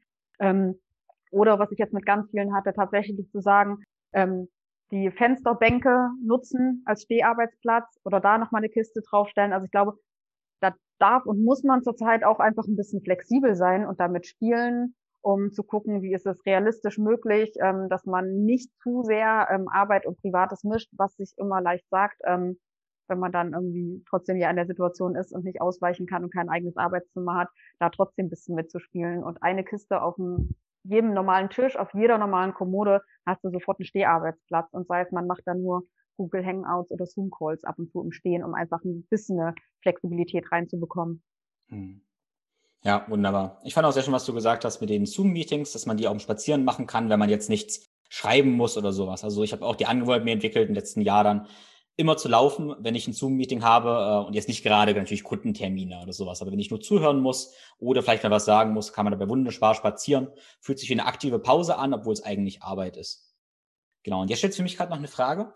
Ähm, ich probiere auch mal möglichst oft dann rauszuschauen. Also ich persönlich bin gerade jetzt in meinem Fensterbrett auch und schaue dann mal raus, sehe natürlich durch die Scheibe. Also macht für mein visuelles System einen Unterschied, ob ich jetzt 50 Meter weg in den Wald schaue, aber eine Scheibe dazwischen ist oder ob da kein Fenster wäre. Indirekt macht es natürlich einen Unterschied, weil beispielsweise auf der Scheibe sind ja dann doch nochmal Reflexionen oder da ist vielleicht dann irgendwie ein Regen, Kalkfleck, was auch immer. Ähm, aber ich sage auch da immer besser als gar nicht zu machen, weil auch das, was man damit ja eigentlich macht, du springst quasi von dem Fokus etwas Nahes zu sehen auf den Fokus etwas Entferntes zu sehen. Das heißt, deine Augen müssen sich von der Linse, von der ähm, Ziliarmuskulatur, also auch von den Augenmuskeln und von der Linsenmuskulatur jedes Mal umstellen. Das ist eine ganz klassische quasi Augentrainingsübung, ähm, zu sagen, guck dir was Nahes an und zur Not streck deinen Finger aus, guck quasi auf deinen Daumen oder auf irgendeinen Finger und guck dann raus, such dir draußen einen Punkt, entweder, keine Ahnung, ein Blatt, ein Baum oder irgendwas Entferntes, wo du aber sagen kannst, kannst du das wirklich scharf sehen? Wenn ich jetzt rausgucke, sehe ich drüben auf der anderen Seite quasi Dächer, wo ich mir eine Dachziegel raussuchen kann. Und da wirklich das auch wieder als Augentraining kurz zwischendurch zu sehen, zu sagen, kann ich meinen Daumen scharf sehen? wie lange brauche ich, um die Dachziegel zu fixieren oder den Punkt, den ich draußen ähm, in der Umgebung sehe, wie lange brauche ich dann, wenn ich zurück auf den Daumen springe, um den Daumen wieder scharf zu sehen. Und dann merkt man, das dauert am Anfang bei ganz, ganz vielen Leuten erschreckend lange, weil man das mhm. gar nicht mehr gewohnt ist, quasi zwischen nah. Also die meisten haben so diesen Fokus quasi auf Bildschirmentfernung oder Handyentfernung. Aber dieses draußen scharf stellen und schnelle Blicksprünge zu machen, genau. Und du machst das jetzt quasi geradeaus. Das ist, sage mhm. ich immer noch, das ist die Anfängerversion, dann aber auch mal damit zu spielen, können meine Augen das auch diagonal, können meine Augen das auch, wenn mein Kopf gedreht ist oder zur Seite geneigt ist. Und das sind alles so Spielereien, ähm, auch damit die Augen zu trainieren und zu entspannen und einfach dem Gehirn mal wieder eine neue Reiz, eine neue Information zu geben. Weil das ist beispielsweise, wenn du draußen unterwegs bist, etwas, was du automatisch machst, wenn du beispielsweise eine SMS liest und dann aber guckst, ah, wo muss ich hin, was steht hinten auf dem Straßenschild? Ist da hinten eine Ampel? Bin ich im Wald? Wo ist eine Lichtung? Was passiert da gerade? Was passiert mit dem Kind hinten auf dem Spielplatz? Oder, oder, oder. Dadurch, dass man aber viel, viel mehr durch den Lockdown in der Wohnung ist, hast du auch diese Blicksprünge, also dieses in die Weite gucken, viel weniger. Hm. Ja, ja, spannend, auf jeden Fall. Ähm, also, also eigentlich ähm, muss man das ja gar nicht als Training begreifen, sondern auch als Regeneration, damit wir dann wieder weiter arbeiten können. Ja, das heißt schon Gedanke. Jetzt frage ich natürlich, wenn ich mal das ausprobiert habe mit den Daumen, ähm, was ist so ein Richtwert, wie lange das dauern sollte? Sind es eher so zwei Sekunden, zehn Sekunden? Normalerweise muss das sofort scharf gestellt sein. Hm. Okay, gute Antwort, weil da werden die meisten bestimmt merken, verdammt, sofort. Sofort ist das noch nicht. Ja, sehr schön. Cool. Ähm, ja, ich blicke ein bisschen weiter zu Regenerationstechniken oder um sich besser zu konzentrieren, Stress zu reduzieren, dann wieder fokussieren in der Arbeit. Du hast das Thema Atmung schon angesprochen und das finde ich dann auch ein sehr, sehr faszinierendes Thema. Was sind denn so ähm, Aufgaben, die du empfiehlst oder Regenerationstechniken mit der Atmung? Kommt sehr darauf an, weil auch bei Regeneration, da bin ich sehr, sehr kritisch. Regeneration ist für jeden was anderes. Beispielsweise Leute, die den ganzen Tag vorm Rechner sitzen, brauchen meiner Meinung nach als Regenerationsreiz eher einen bewegenden Reiz, weil sie saßen den ganzen Tag. Das heißt, dann braucht man vom Balancesystem ja eigentlich eher eine Bewegung. Mhm. Leute, die beispielsweise eine Kassiererin, die den ganzen Tag ähm, im Laden ist, Ware verräumen muss, abschachteln muss, hat sich den ganzen Tag schon bewegt. Die hat, das heißt, die braucht vielleicht einen entspannteren, ruhigen Regenerationsreiz. Also Regeneration ist da ja tatsächlich super unterschiedlich. Was ich aber immer sage, auch da geht es wieder um die Vielfalt. Es gibt keine richtige und es gibt keine falsche Atmung, sondern das Nervensystem entscheidet automatisch, wenn du eine Treppe hochrennst, wirst du flacher, anders atmen, als wenn du entspannt auf dem Rücken ähm, im Bett liegst. Also das passt sich ja quasi an. Aber ich sage immer, du möchtest die Vielfalt haben. Das heißt, du möchtest bewusst nur im Brustkorb atmen können, du möchtest bewusst nur im Rippenbogen atmen können, du möchtest aber genauso gut auch ansteuern können, bewusst nur im Bauchraum zu atmen. Und das Physiotherapeuten kennst, glaube ich, aus dem ersten Semester als Leiteratmung. Mittlerweile ist es so als Step Breathing irgendwie als the next big thing ähm, bekannt geworden. Nichts anderes quasi als Hände auf den Bauch zu legen, drei, vier tiefe Atemzüge im Bauch quasi in die Hände zu atmen. Ich sage dann immer gleich schon als Aufgabe abgleichen, rechte Seite, linke Seite, wie fühlt sich das an? Dann nimmt man die Hände auf dem Rippenbogen, achtet idealerweise darauf, dass der Daumen quasi nach hinten zeigt, damit man eine dreidimensionale Ausbreitung vom Rippenbogen quasi bekommt. Atmet, wie gesagt, zwei, drei Atemzüge in die Hände, in den Rippenbogen. Vergleicht auch da wieder, ist das rechts genauso wie links, wie fühlt sich das an? Und geht dann mit den Händen auf den Brustkorb, ähm, nimmt auch da wieder zwei, drei tiefe Atemzüge quasi in den Brustkorb in die Hände und testet auch da wieder rechte Seite, linke Seite, wie fühlt sich das an? In der Theorie möchte man quasi immer, dass sich ähm, die Atembewegung sowohl nach vorne als auch nach oben, also kopfwärts, als auch zur Seite und nach hinten bewegt, weil Rippenbogen, Brustkorb ist ja dreidimensional. Du atmest ja nicht nur nach vorne und nicht nur zur Seite und nicht nur nach oben und nicht nur nach hinten Richtung Wirbelsäule, sondern idealerweise breitet sich ja Rippenbogen und Brustkorb dreidimensional aus. Ähm, und schon alleine durch dieses Handauflegen wird der Körper ruhiger, wird die Atmung gleichmäßiger, weil alleine durch das Handauflegen ja schon Rezeptoren, also kleine Sensoren, die unterschiedliche Dinge messen, die beispielsweise durch das Auflegen der Hand den Druck der Hand messen, die Wärme der Hand messen, die Hand, die die Information quasi weitergibt, wie fühlt sich das rechts im Vergleich zu links ab. Du gleichst quasi beide Hirnareale, also rechte und linke Seite ab. Da passieren ganz, ganz viele Sachen. Das muss man im Detail, will das vielleicht gar nicht jeder verstehen. Aber du gibst vereinfacht gesagt deinem Gehirn mehr Informationen, wie kann sich Atmung anfühlen. Und sammelst immer erstmal Daten. Es geht gar nicht drum, ob das gleich korrekt oder richtig ist, sondern erstmal deinen aktuellen Status quo quasi aufzunehmen und zu sagen, hm, stimmt, rechts ist ein bisschen weniger als links, hm, stimmt, im Brustkorb fällt es mir leichter oder schwerer, hm, Bauchatmung kriegt man gar nicht angesteuert. Das ist ja erstmal eine total relevante Information.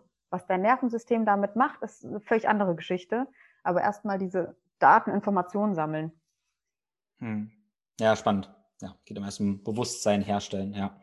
Und das ist zum Beispiel das Schöne, das funktioniert online halt total gut. Hm. Das habe ich früher immer, also habe ich offline ganz oft dann selber ähm, quasi die Hand beim Patienten oder Kundin aufgelegt. Wenn man das aber selber macht, kriegst du ein ganz, ganz anderes Feedback. Und weil viele also ich glaube, jeder, der mich kennt, weiß, dass ich so dieses esoterische Atemtraining und fühl in deinen Körper rein und wie fühlt sich das an und sei ganz bei dir. Ich werde da sehr schnell sehr ungehalten, sehr aggressiv und sehr unruhig. Meine Kundinnen auch zum Großteil. Ich glaube, man zieht ja ähnliche Leute immer an. Wenn du aber Atemtraining quasi ganz wissenschaftlich fundiert einfach nur als Sammel Zahlen, Daten, Fakten und guck, wie sich das anfühlt, annimmst, habe ich jetzt so oft das Feedback bekommen, sie hat nie gedacht, dass sie irgendwann mal Atemtraining machen, es tut ihnen so gut. Aber für sie hatte das immer so ein bisschen, und jetzt machen wir noch die Räucherkerze an, uns Räucherstäbchen und dann setzen wir uns aufs Yogakissen. Das ist fantastisch, das hilft ganz, ganz vielen Leuten. Aber es ist halt nicht für alle Leute der richtige Ansatz. Und ich glaube, dass man dadurch einfach viel mehr dieses Bewusstsein, diese Informationsvermittlung quasi auch nochmal schaffen kann. Hm. Das ist ein spannender Punkt, über den ich auch viel drüber nachdenke. Ähm, also ich denke, ähm, der Einstieg ist für jeden anders und letztendlich machen wir mit vielen Sachen dasselbe. Ne? Also ähm, ich habe persönlich viel Yoga gelernt, Pranayama und habe mich mit esoterischen Sachen auch beschäftigt, aber natürlich auch die, also ich habe auch CLF und sowas gemacht, ähm, Sportwissenschaften und so weiter und so fort. Also ich kenne so ein bisschen beide Welten und hatte am Anfang auch eine totale Abneigung gegen dieses Esoterische, weil ich es nicht verstanden habe. Ne? Wo ich es aber verstanden habe, habe ich mich darauf eingelassen und alles war gut. Und jetzt habe ich so ein bisschen einen Ansatz, dass ich mir auch angucke, okay, mit wem arbeite ich und wie gestalte ich einen Einstieg da ähm, dazu. Ich habe dann meine Philosophie, wo wir hingehen, was wir damit machen, aber ich hole ihn letztendlich da ab, er ist, wenn das ein verkopfter Wissenschaftler ist, also ohne Wertung jetzt, dann hole ich ihn halt mit angewandter Neurologie ab und erzähle ihm was über Atemgase. Wenn das jetzt ähm, wieder völlig ohne Wertung ein spiritueller Hippie ist, dann erzähle ich ihm halt was von Prana. Ne? Und letztendlich machen wir vielleicht die gleiche Übung, ich verpacke es nur völlig anders. Und das finde ich ganz, ganz ähm, ja, legitim. Ja, und das finde ich spannend, was du gerade gesagt hast, weil ja, also auch vor allem in der Branche ist ja immer so dieses Jahr Neuroathletik, neurozentriertes Training und äh, alles total fancy und neu, wo ich so sage, mh, hm, eigentlich gar nicht. Jeder Therapeut, jeder Trainer, der bisher gearbeitet hat, hat ja mit dem Körper und dem Menschen und dem Nervensystem gearbeitet. Das kannst du ja nicht unterscheiden. Wir werfen ja bloß eine quasi einen anderen Blickwinkel. Wir setzen die Perspektive ein bisschen anders. Wir gucken halt aus Sicht des Nervensystems und gucken nicht aus Sicht von, was macht der Muskel. Jeder, der aber in Anführungsstrichen rein muskelfokussiertes Training hat, arbeitet ja trotzdem neurozentriert, weil der Muskel kriegt ja trotzdem die Information vom Nerv und das wird über Rückenmark weitergeleitet quasi ähm, ans Gehirn. Ähm, und das finde ich nämlich so spannend, eben, wie ich Atemtraining mache, ist im Endeffekt völlig egal. Und ob man das jetzt neurozentriertes Training, ob man das jetzt Atemtraining, ob man das jetzt Yoga, ob man das jetzt, gestern hat mir einer von einer spirituellen Reise zu sich selbst erzählt, ob das ein Bodyscan ist, ist völlig egal. Ich glaube, es ist halt da wieder wichtig, genau was du gesagt hast. Was braucht das Gegenüber? Wie kann es sich darauf einlassen? Und wie kann man quasi einfach den Mehrwert zeigen und sagen, guck mal hier, das ist für dich im Alltag ähm, einfach super relevant, weil wenn du den ganzen Tag hin und her springst zwischen Meetings, zwischen, es geht gar nicht mehr um Zeitmanagement, sondern um Prioritätenmanagement, dann muss auch deine Atmung und dein Körper hin und her springen können zwischen mal schneller Brustatmung, langsamer Bauchatmung, weil genau das ist das, was du im Alltag machst. Schnell, zack, zack, zack, zack, funktionieren müssen, funktionieren können. Und wie können wir dich und dein Körper und dein Gehirn, dein Nervensystem quasi bestmöglich darauf vorbereiten? Ja, wunderbar. Und genau, ich finde die, äh, ich sag mal, die Neuroathletik oder angewandte Neurologie, was wir da lernen können, ist für mich ist das Wertvolle, ähm, die Prinzipien, die wir mitnehmen. Und ich finde, wir lernen so viele spannende Prinzipien, wie du sagst, wie das Gleichgewichtssystem, visuelle System funktioniert. Und dieses Wissen können wir in alles andere reinpacken, was für ein System wir eigentlich verfolgen, egal was wir als Trainer coachen oder was wir als Sportler machen. Wir können bei dem nämlich bleiben, meiner Meinung nach, wo wir eigentlich sind, können aber die Prinzipien anwenden und ihm so einen kleinen Twist machen und das Ganze viel effektiver machen. Und das finde ich so faszinierend daran, tatsächlich. Ja, absolut. Und vielleicht, die Diskussion hatte ich gestern mit einem ähm, Trainerkollegen, man kann halt auch verstehen, warum gewisse Sachen funktionieren. Also beispielsweise, ich hatte nach der ersten Bandscheiben-OP so diese Klassiker, Liebscher Pracht, immer Dehnung, Dehnung, Dehnung, immer schön rein in Dehnungsschmerz. Ähm, hat manchmal funktioniert, manchmal nicht. Und ich dachte mir, es kann doch nicht sein, dass ich den einen Tag danach eine totale Verbesserung habe und am nächsten Tag tut mir so der Rücken weh und ich gehe so wieder in eine Schonhaltung rein. Irgendwas stimmt doch da mit mir nicht. Und das erlebe ich halt bei ganz, ganz vielen Kundinnen. Wenn man den aber einfach, oder wenn man auch mir damals erklärt hätte, hey, Schmerz ist halt multimodal. Es geht da nicht nur drum, ob deine Hamstrings gedehnt sind oder nicht, sondern es spielen halt ganz viele andere Sachen noch eine Rolle und hör auf den Körper, geh halt nicht in den Schmerz. Schmerz ist eine Aufforderung zur Verhaltensänderung. Und ich weiß, dass da manche Kollegen äh, mir widersprechen werden, aber da bin ich mir meinem Ansatz sehr, sehr treu. Schmerz ist ein Warnsignal vom Körper, auf das reagiert werden sollte. Wenn ich mit Leistungssportlern arbeite, ja, die müssen anders trainiert werden, weil, sorry, deren Job ist halt Raubbau am eigenen Körper. Das ist ein bisschen was anderes. Aber prinzipiell zu überlegen, wo kommt der Schmerz her, muss ich wirklich immer in diesen Schmerz hineingehen. Meiner Meinung nach muss man das nicht sondern über langsamere Bewegungen, bei manchen auch über schnellere Bewegungen, über ähm, Hände quasi Kontakt geben, die Bewegungen quasi führen, unterschiedliche Reize setzen, über Musik spielen, über Gerüche, über Geschmäcker, einfach die Situation ändern, über geh raus aus dem Raum, mach das in einer anderen Ecke und sei es nur, guck aus dem Fenster, während du die Bewegung machst, kannst du so viel verändern und so viel verbessern. Und wenn man das versteht, ist es im Endeffekt ja eigentlich nur Neuroeducation, was wir machen. Also quasi eher so dieses Wissen vermitteln, die Zusammenhänge deutlich machen und was die Leute daraus machen, ob du das dann in der Physiotherapie, ob du das im Training, ob du das über Neuroleadership ins Management und in den Business-Kontext reinbringst, gibt es ja tausend Möglichkeiten. Ob du bei den ganzen E-Gamern sagst, okay, Hand-Augen-Koordination kann verbessert werden, damit die noch schneller werden. Das spielt ja dann gar keine, also die Grenzen sind ja dann quasi ähm, offen. Ähm, aber du hast halt genau, was du gesagt hast. Du hast diese Systeme und du hast das Wissen. Und wenn du das miteinander verbinden kannst, hast du halt echt alles, was du brauchst. Und das sollten wir halt weitergeben. Hm. Ja, total schön. Ja, bevor ich noch zu einer äh, letzten Sache komme, möchte ich noch ein was ähm, über das ähm, ja, vestibuläre, also Gleichgewichtssystem. Ähm, da hätte ich gerne irgendwie noch so ein äh, zum, zum Mitnehmen praktisch so einen kleinen, ich sag mal, ja, Hack will ich nicht wirklich sagen, aber was können wir jetzt äh, machen, um Stress zu reduzieren, wenn wir den ganzen Tag gesessen haben. Wie können wir eine Pause gestalten, um unser Gleichgewichtssystem wieder auf Vordermann zu bringen, ähm, um damit letztendlich wieder ähm, ja, effektiver arbeiten zu können? Was ist da so dein Go-To? Ähm, Go-To für Gleichgewichtsorgan ist bei mir tatsächlich eher die Integration aus Gleichgewichtsorganen, Augen und quasi Bewegungsapparat, weil das, was bei den meisten Leuten ja tatsächlich passiert, wenn du zu sehr individuell spezialisiert quasi auf einzelne Systeme gehst, kann man keine generalistische Antwort geben. Das finde ich super unseriös, das kann man einfach nicht machen, sondern es kommt total drauf an, ist dein rechtes oder linkes System betroffen, hast du keine Ahnung, ist es der vordere oder der hintere oder ähm, Kanal. Deswegen würde ich da nichts Generelles ähm, empfehlen wollen, ehrlicherweise. Was man aber auf jeden Fall machen kann, ist quasi die Information von Augen, Gleichgewicht und Bewegung mit Atmung kombinieren.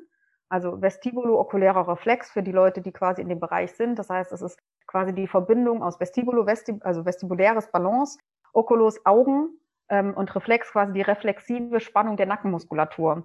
Ich glaube, das ist so der Klassiker. Alle, die viel sitzen und viel vorm Rechner sitzen, wenn man einmal quasi testet, in die Rotation zu gehen, also wie weit kann man den Kopf nach rechts und nach links rotieren, wie fühlt sich das an, wo ist da vielleicht auch eine Spannung, dann streckt man den ähm, rechten Daumen aus, guckt auf den rechten Daumen und dreht dann in gleicher Geschwindigkeit Augen, Kopf und Arm zur rechten Seite und guckt, wie weit man jetzt kommt.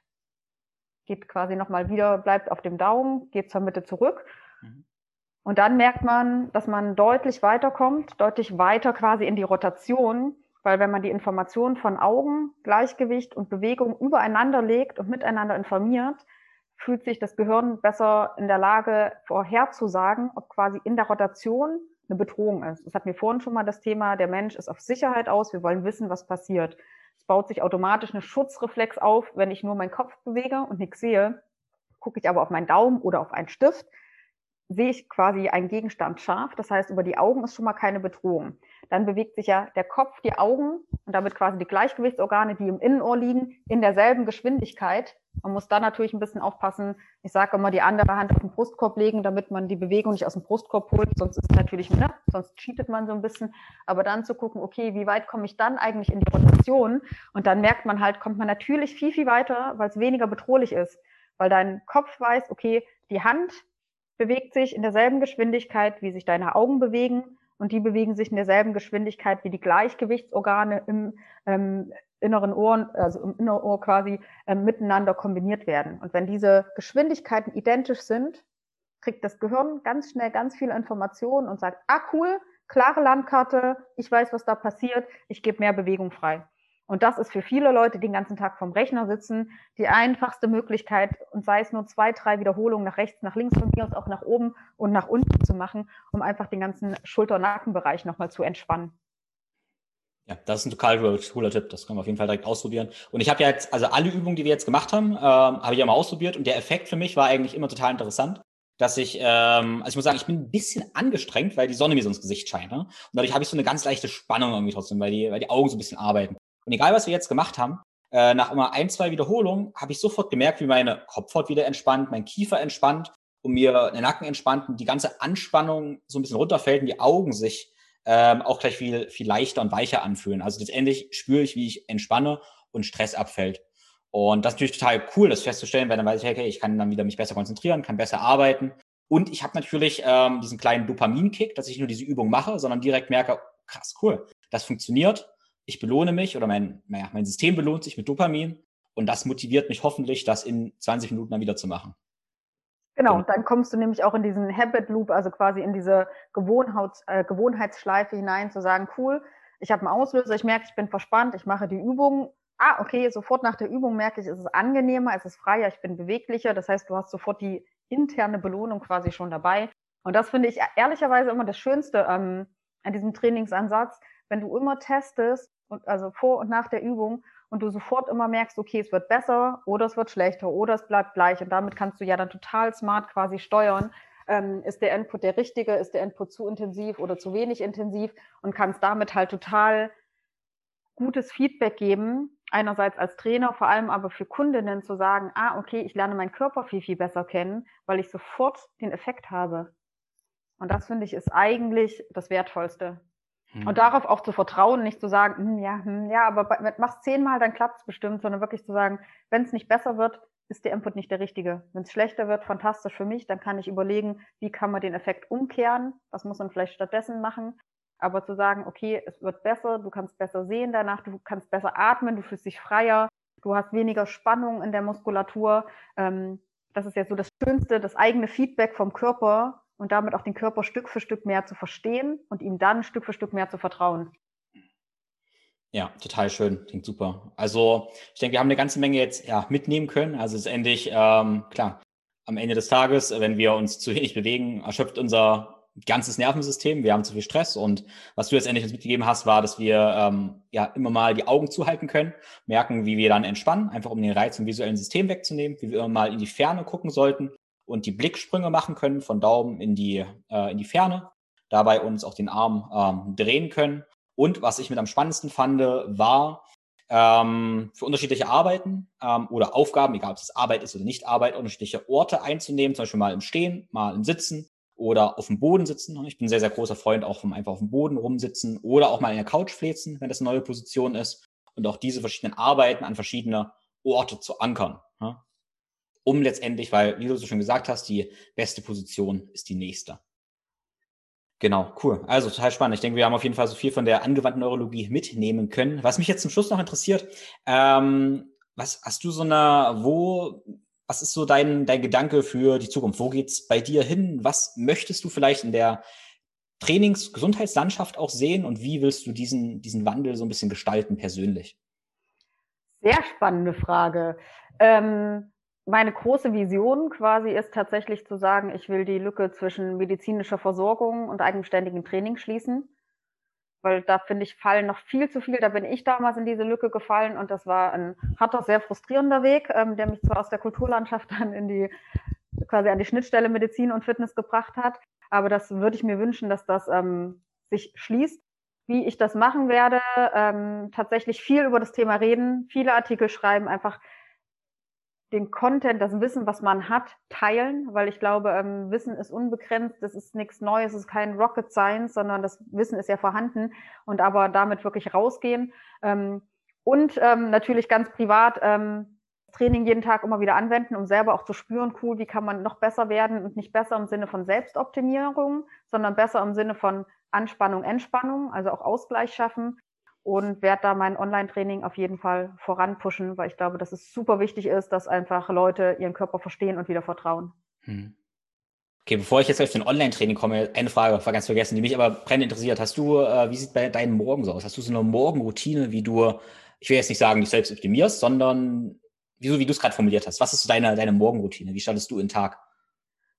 Das darf man offiziell wahrscheinlich gar nicht sagen. Ich starte immer erstmal offiziell in den Tag mit äh, zwei, drei Arbeits-E-Mails, äh, tatsächlich noch aus dem Bett heraus und dann aber tatsächlich, ähm, ich nenne das immer Kirschen pflücken und Äpfel legen. Es ist sehr, sehr peinlich, das quasi eigentlich so zu erzählen. Aber in der ersten Reha hat mir das ein Sportphysiotherapeut gezeigt. Also wirklich so dieses Cherry-Picking, einmal ausstrecken nach oben, einmal nach unten beugen, dass einfach der Körper geprimed ist, zu sagen, ich kann mich strecken und ich kann mich beugen.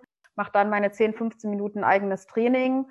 Ähm, beende das tatsächlich ganz klassisch immer mit Liegestütze und Squats in sämtlichen Varianten mit unterschiedlichen Kopfpositionen, um dann kalt duschen zu gehen, weil ich seit der zweiten Bandscheiben-OP warmes Wasser nicht mehr ertrage. Ähm, und dann kalte Dusche. Mittlerweile ist es ja so ein totaler Hype und Trend geworden. Ich mache das schon aus ganz pragmatischen Gründen sehr, sehr lange. Und ähm, dann starte ich quasi den Arbeitstag erst. Hm, cool. Ja, gefällt mir. Außer die die E-Mails, da kann man es drüber streiten. Aber äh, der Rest klingt total toll. Und ich mag die, die Übung. Das ist eine sehr, sehr gute Idee. Also ich habe immer so das Credo, ich möchte mich am Morgen halt auch mehrmals hinlegen und aufstehen äh, und beim Aufstehen nochmal strecken, ist eigentlich eine, eine, ähnliche Idee. Wir gehen irgendwie alle Bewegungen durch, gehen eine volle Flexion, Extension. Ähm, ja, total schön. Und kalte Dusche. Ich finde das gerade sehr schön, dass es ein Hype ist. Also ich habe das natürlich auch schon lange, bevor das der Hype war, irgendwie gemacht. Und ich finde es aber gerade schön, dass sowas in der, in der breiten Masse ein bisschen ankommt.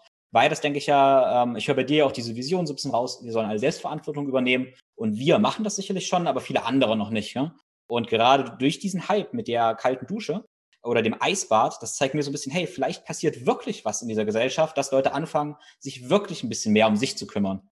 Ähm, das finde ich cool. Ja. Und das hat ja tatsächlich, ich glaube, Freeletics hat die Studie ähm, im ersten Lockdown in Auftrag gegeben. Das war ja total spannend, quasi zu sehen, dass Gesundheit und das eigene Wohlbefinden in Deutschland bei allen, quasi durch alle Altersgrenzen ähm, hinweg, ähm, die erste Priorität geworden ist, was in Vergleichsstudien davor nie so war, sondern da ging es ganz viel um finanzielle Sicherheit und all diese Themen. Aber das natürlich durch den Lockdown bei ganz, ganz vielen nochmal so die Gesundheit, die eigene körperliche Fitness, geistig, mental in all, in seiner Vielfältigkeit quasi total zunimmt und man da ja wirklich total jetzt, also wenn, ich sag mal, wenn nicht jetzt, wann dann? Wenn man nicht jetzt wirklich irgendwie mal versucht, mit DIGA, mit der Digitalisierung, es gibt einfach so viele Möglichkeiten, so viele Schnittstellen, so viele hybride Modelle, wo man wirklich das Wissen ist vorhanden. Klar, die Schere geht immer weiter auseinander, ähm, was die Qualität angeht, aber ich glaube, wenn man sich da ein bisschen bemüht, kann man schon sehr, sehr, sehr viel finden. Und ich glaube, je mehr man vor allem in Austausch und in die Kommunikation geht, deswegen finde ich auch solche Formate, wie du sie machst, so wertvoll, einfach unterschiedliche Ansätze zu zeigen. Das ist nicht dieses One Size Fits All, sorry, klappt halt bei Gesundheit und Fitness nicht, ähm, sondern das ist halt super individuell und da darf einfach jeder herausfinden, was für einen selber gut ist und was nicht. Hm. Genau, ja. Das, du hast genau richtig gesagt. Das ist auch so meine äh, Mission vom Podcast so ein bisschen. Das ist einerseits ein großes Eigeninteresse. Das muss sagen, zum Beispiel jetzt, ähm, ich habe dich immer schon lange so ein bisschen verfolgt. Der Daniel hat mir von dir erzählt und so. Und ähm, dachte ich, hey, cool, dann sprechen wir mit dem Podcast einfach mal zusammen. Das finde ich total schön, dass es passt und dass es anderen Leuten dann noch einen riesen Mehrwert liefert und dass ich halt ähm, ganz offen an andere Sichtweisen wie deine gehen kann. Das finde ich sehr, sehr erweitert für den Geist. Und das ist wahrscheinlich das, was wir auch am meisten brauchen, den Geist erweitern und diese Einstellung zu haben, erstmal uns da offen zu halten. Genau, ich bin mir sicher, ganz, ganz viele fanden es total spannend, was du so machst und auch, dass du das Ganze online machst. Äh, wenn jetzt Leute mehr von dir lernen wollen, vielleicht erstmal mehr lesen wollen, aber dann auch vielleicht direkt mit dir arbeiten wollen, wie geht das? Wie kann man dich finden? Ähm, erzählen Sie. Am einfachsten natürlich online www.neurozentriertestraining.de. Darüber findet man Artikel von mir, da kann man mich persönlich direkt anschreiben und kommt darüber auch zu Instagram und zu verschiedenen Videos. Genau, und dann einfach unkompliziert E-Mail schreiben und dann ähm, Kontakt aufnehmen. Ja, cool. Und wer persönlich mit dir arbeiten will, der findet dich praktisch in, in Berlin. Also ganz persönlich ähm, im Real. Noch eins zu eins live, eins, genau. Eins Dann bin ich in Berlin, ähm, kann ja. man auch, wobei das tatsächlich mit Lockdown aktuell ähm, nicht geht, sondern ich zurzeit nur ganz brav online arbeite. Aber wie gesagt, ich habe bisher noch niemanden gehabt, der gesagt hat, das funktioniert nicht. Selbst die, und das ist immer mein Highlight, selbst die 85-jährigen Parkinson-Patientinnen schaffen das, ähm, mit mir online Swing zu tanzen und irgendwie Bewegung nochmal auf eine andere Art und Weise zu erleben. Cool. Ja, sehr schön. Dann danke ich dir vielmals ähm, ja, für das Gespräch. Und danke dir. Alles, über das wir gesprochen haben, verlinke ich natürlich in den Show Notes, also deine Seite, dein Instagram-Account und auch ein paar Links zu deinen Artikeln. Genau, und in diesem Sinne, vielen Dank, Luisa. Herzlichen Dank. So, das war's mit unserem Tauchgang in das Gehirn und in die Neurologie. Und ganz, ganz vielen Dank, Luisa. Ich hoffe, du hast verstanden, wie Stress entsteht und was wir letztendlich dagegen tun können und wie wir die ja, Erkenntnisse der modernen angewandten Neurologie nutzen können für uns, um ja, produktiver zu sein, uns schneller runterzufahren und ja, letztendlich ausgeglichener und freudvoller zu sein. Ich finde das immer eine ganz, ganz, ganz spannende Sache, wie die moderne Wissenschaft das beschreibt, was man teilweise intuitiv schon weiß hm? und was östliche Heilslehren oft schon wissen. Ich meine, Augen schließen, einmal tief durchatmen, ist ja irgendwie schon die Weisheit unserer Oma, aber jetzt wissen wir auch, warum das Ganze funktioniert und können da so kleine Twists nochmal reinmachen, um das Ganze noch effektiver zu machen, wie Luisa erklärt hat. Ne? Zum Beispiel mit besonderen Augenbewegungen oder Armbewegungen. Genau, und ja, es ist eine ganz, ganz, ganz spannende Welt. Das ganze Wissen bringt natürlich nur was, wenn du es auch direkt umsetzt. Also ich hoffe mal, du hast während der Episode dir schon mal die Augen zugehalten ähm, genau, oder die, die Armbewegungen mitgemacht und machst das Ganze auch heute im Laufe des Tages und die nächsten Tage. Und natürlich der Tipp, erzähl deinen Freunden, Familienmitgliedern und Kollegen davon. Wenn du das Ganze unterrichtest, dann bleibt das Ganze in deinem Kopf auch besser verankert und du lernst noch schneller. Hm? Außerdem wäre ich natürlich sehr, sehr dankbar, wenn du den Podcast mit deinen Freunden und Kollegen teilst, am besten deiner Story auf Instagram und mir eine Bewertung bei Apple hinterlässt. Das hilft ganz einfach, mir diesen Podcast überhaupt möglich zu machen. Wenn du meinen Podcast schon länger verfolgst und hörst, dann kennst du sicherlich mittlerweile meine Vision und Mission einer ja, selbstbestimmten, ganzheitlichen und integralen Gesundheit und Leistungsfähigkeit und meine, meine Idee von körperlicher und mentaler Fitness. Wenn dich das Ganze anspricht und das auch gerne das wäre, wo was du verkörpern möchtest, dann ist mein Coaching das Richtige für dich. In einem kostenlosen Beratungsgespräch finden wir heraus, ob du für das Coaching passt. Und in diesem Sinne lade ich dich dazu ein, die Reise mit mir Ende März zu beginnen. Ich habe aktuell noch zwei Plätze zur Verfügung ab Ende März. Und da beginnen wir mit der nächsten zwölfwöchigen intensiven Coaching-Phase. In diesem Sinne vereinbare einfach direkt mit mir dein kostenloses Beratungsgespräch und ich freue mich auf dich. Ich wünsche dir nun eine wunderschöne Woche und freue mich in der nächsten Episode auf dich. Ganz liebe Grüße, dein Tim.